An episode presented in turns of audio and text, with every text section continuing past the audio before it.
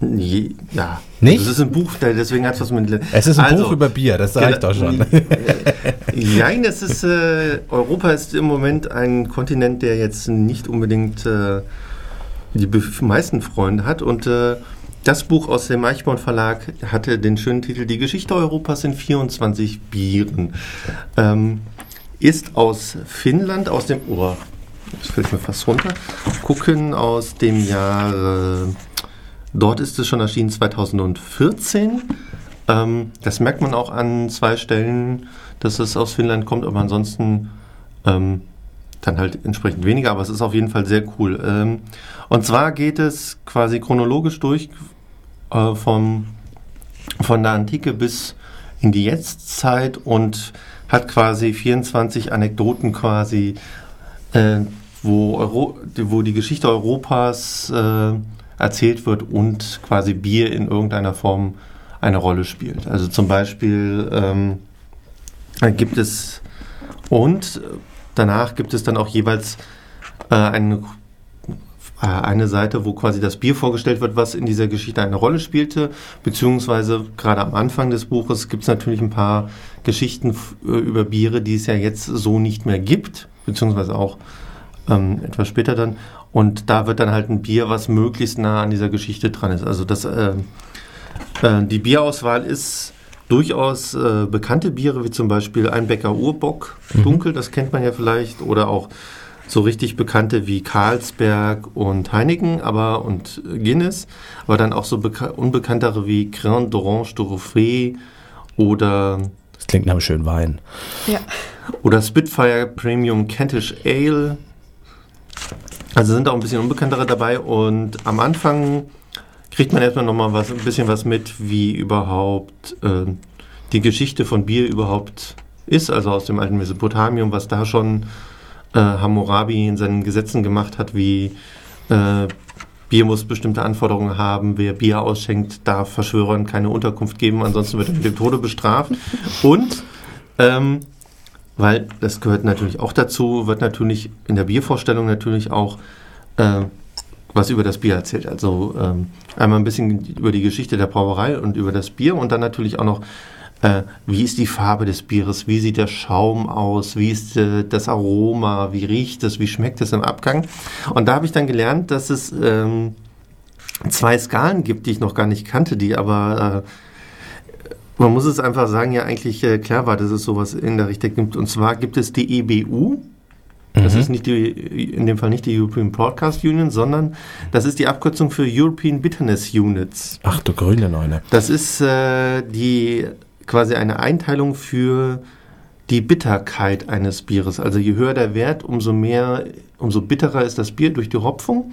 Und das andere ist die EBC, die European Brewing Con Convention. Das heißt, äh, das ist eine Aussage über die Farbe des Bieres. Das Ah. heißt, je höher, desto dunkler. Also so als Vergleich, äh, so ein, so ein Bitburger als Lagerbier hat äh, 28,3 EBU, also von der Bitterkeit her, und eine Farbe von 6,1 EBC.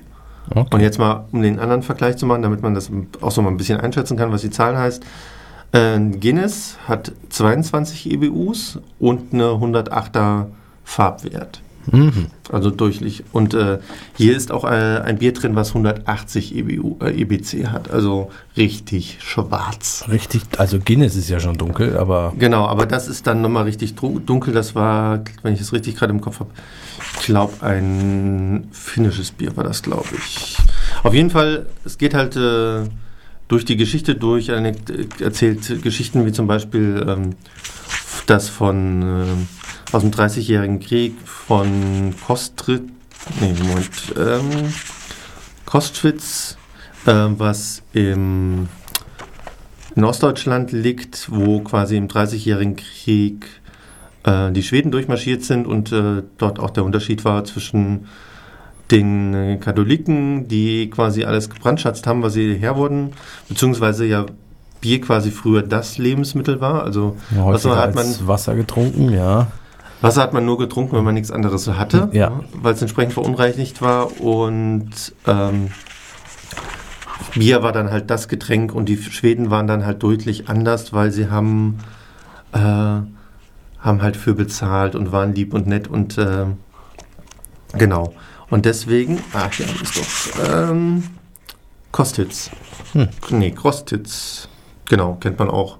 Ist ein recht dunkles Bier und ähm, man lernt auch viel ähm, interessante Sachen, ja, natürlich über die Geschichte Europas, auch ein paar Sachen, die man vielleicht so nicht auf dem Schirm hatte, wie zum Beispiel, dass äh, Louis Pasteur sein Pasteurisierungsverfahren eigentlich gar nicht unbedingt für Milchprodukte erstmal im Sinn hatte, sondern Für Bier. für Bier, weil er fand, äh, die Übermacht der deutschen Bierbrauer, das geht so überhaupt nicht, das muss man ändern und hat äh, sich dran gemacht, äh, Deutschland von der Bierkrone zu stoßen und hat da experimentiert in Frankreich, beziehungsweise dann auch vor allem in Großbritannien und hat dann versucht halt äh, besseres Bier zu machen. Das hat nicht so ganz gefruchtet. Ähm, die Qualität ist schon gestiegen, aber hat es nicht geschafft und ähm, genau, und dann hat man festgestellt, für Milchprodukte ist das ja auch nicht so schlecht. Ja. Ähm, ansonsten, was gibt es noch?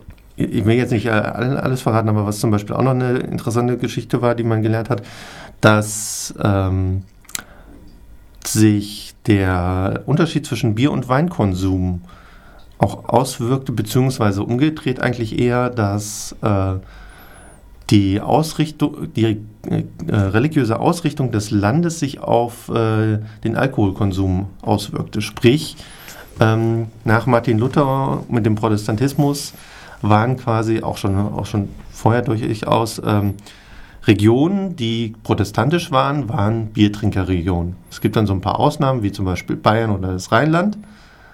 Ähm, und katholische, katholische Gebiete waren traditionell Weingebiete. Das heißt, man konnte halt quasi feststellen, wurde mehrheitlich Bier getrunken oder mehrheitlich Wein. Ah, da muss ich wohl bei Protestanten oder Katholiken sein. Ja, wieder Ja, was Es gelernt. gab halt, wie gesagt, Bayern war dann halt eine der wenigen Ausnahmen. Es gibt dann auch noch Regionen in der Schweiz und in Frankreich. Und äh, eine letzte Anekdote, die ähm, auch ganz spannend war, war zum, also ähm, es gibt auch ein Kapitel zum Kosovo bzw. zum Bosnienkrieg, wo Bier eine interessante Rolle spielt und ähm, die letzte eine interessante Anekdote zu Bier war noch, äh, in einer Geschichte geht es auch um Guinness, beziehungsweise um Irland und dann äh, gibt es dann natürlich Guinness und da war die spannende Information, dass ähm, Guinness nicht, äh, beziehungsweise in Irland nur auf Platz 2 ist, also beziehungsweise Ja. äh, da, wo, beziehungsweise die Absatzmärkte von Guinness ist äh, Irland nur auf Platz 2. Jetzt ist an euch immer ein wenig äh, eine kleine Raterunde. Was meint ihr denn? Was ist denn das äh, Nummer 1 Land für, für den Guinness-Absatz? Ich würde fast sagen USA vielleicht. Nee. Deutschland? Nee. Okay. Die Holländer? Nein. Ja, die haben selber gutes Bier. Hm. Äh, die Schweden? Nee. Erzähl's uns. Nigeria. Nigeria. ja, Faszinierend. das ist sehr faszinierend. Ähm, Also Nigerianer trinken gerne Guinness. anscheinend. ähm, auf jeden Fall. Gut, ähm, wenn ich mal nach Nigeria reise, weiß ich, wo ich Guinness kriege. Ja, äh, abgerundet wird das Ganze noch durch äh, einen Seiten Quellen und Literatur. Das heißt, zu jedem Kapitel hat man nochmal einen Quellennachweis, wo man nachlesen kann. Und wo auch, sich auch weiterlesen kann, wenn man nochmal. Genau, zum Beispiel Deutsche Eisenbahn und ihre Entwicklung, weil es geht halt auch um, wie quasi die Eisenbahn auch den Biertransport revolutioniert hat und auch Absatzmärkte geschaffen hat. Dann natürlich auch, gibt es hinten auch noch ein kleines Register, das heißt, man kann halt auch ähm, nachgucken. Vorne gibt es noch eine Übersicht über die Schutzpatronen der Bierhopfer und so weiter. Der einzigste, es gab einen Punkt, wo ich mich geärgert habe über das Buch an einer Stelle und zwar, muss ich jetzt gerade mal gucken, dass ich diese Stelle finde, beziehungsweise des, währenddessen dort sprechen.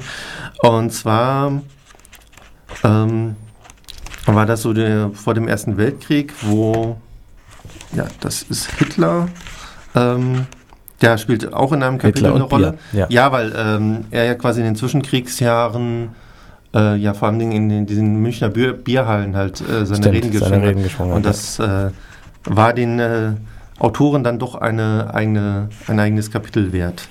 Ähm, ich brauche das Nordsee, genau, Karlsberg. Und zwar ist das eine Kapitel geht über J.C. Jakobsen und Karl Jakobsen, die die Gründer der Karlsberg Brauerei. Mhm.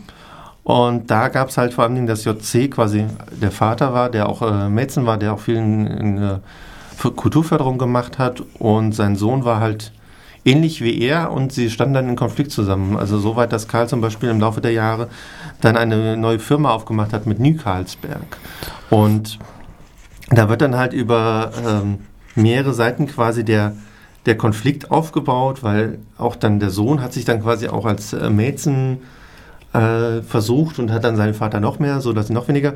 Und dann, also dieser Konflikt baut sich halt auf und wird ausgebreitet und dann gibt es dann da irgendwann nach dem Absatz äh, und dann steht dann da einfach, im Herbst 1886 sünden die Jakobsen, sich die Jakobsen endlich aus. Die Brauerei blieb dann noch 20 Jahre äh, länger getrennt und wurde dann erst vereint, aber das war es dann. Okay. Und Ja. danach geht es dann halt weiter, um die Versöhnung zu versiegeln. Wollten sie halt eine Fam- Familienreise nach Italien machen, wo J.C. Jakobsen dann gestorben ist, aber. Also Vielleicht war es auch einfach so einfach. Ja, das- Vielleicht hat man sich zufällig gesehen in der Stadt und gedacht, Ja, aber, aber, aber man kann doch nicht über äh, zwei, mehr oder weniger zwei Seiten so ein- einen Familienkonflikt aufbauen, um ihn dann in einem Satz zu beenden. Das ist dann vielleicht der Punkt, wo man dann mal nach hinten gucken, blättern muss wahrscheinlich, um sich dann die Literaturliste um anzuschauen. dann die Ja. Literaturliste sich anzugucken. Es gibt bestimmt Verschwörungstheorien darüber, dass der, der Vater, hattest du gesagt, dann auf dieser Versöhnungsreise gestorben ist, oder? Ja, beziehungsweise es gibt die Überlieferung, das steht auch in dem Kapitel ganz am Anfang, dass äh, der Vater, die, die letzten Worte des Vaters wohl waren, ähm, auf die Frage von seinem Sohn, ob er sich denn freue, dass er da war. Natürlich freut er sich. Also insofern, also es ist auch äh, insofern etwas kurios, dass ähm, der Vater verärgert war, dass ähm, sein Sohn auch in diese äh, Kunstsammlungssache reingegangen ist. Aber noch eher, eher hat er, mehr hat er sich darüber geärgert, dass sein Sohn dann nicht noch, mehr, noch nicht mal in die gleiche Kulturepoche wie er gegangen ist, sondern in eine andere. Das hat ihn noch mehr aufgeregt. Also insofern, äh, äh, wie gesagt, kann ich das Buch eigentlich nur empfehlen. Es geht, Sport ist auch drin, natürlich Fußball und Bier. Natürlich. Aber auch, Fußball ohne Bier. Auch, ja, aber auch eine nette, ähm, ein nettes Kapitel über die Tour de France und Bier, weil Ich dachte, die Früher trinken haben- Wein. Nee, Bier, weil ähm, in geringen. Mengen war, war es isotonisch. Ja, Insofern, ja, ja. Ähm, und damals hat man ja noch Pausen gemacht. Da, ja nie, da hat man ja nicht im Essen ge, äh, Im- im, im Fahren gegessen und gepinkelt. Ja, Ja. das auch. Genau. Das war noch Zeit. Ja. Also wie gesagt, ähm, Anstand hatte. die Geschichte Europas in 24 Bieren von Mika Rissan und Juha Tavaninien erschienen im Eichborn Verlag, kostet 15 Euro. Und Ja, also- kann man eigentlich nur empfehlen, wer Klingt spannend. Wer Geschichte und Bier mag, dem Genau, sei das und vor allen Buch. Dingen, also wie gesagt, die Biere werden danach vorgestellt. Das heißt, man kann, kann es ja immer so machen, man besorgt sich die Biere, liest das Kapitel und trinkt danach das Bier und guckt Oder währenddessen, auch Oder schön. währenddessen, ja. Also die Kapitel sind auch jetzt nicht übermäßig lang, das heißt, man kann da zwischendrin auch ein Bierchen zwischen. Jetzt macht mich erst Seneca mit ihrem Berichten über die Kochbücher hungrig und jetzt kriege ich, krieg auch noch. Durst. Also das, ist ja tut wirklich... uns aber so leid. Ja, mm, Aber kein Bier vor vier. ja, ich Stimmt, weiß, aber stimmt. irgendwo ist es immer vier auf der Welt.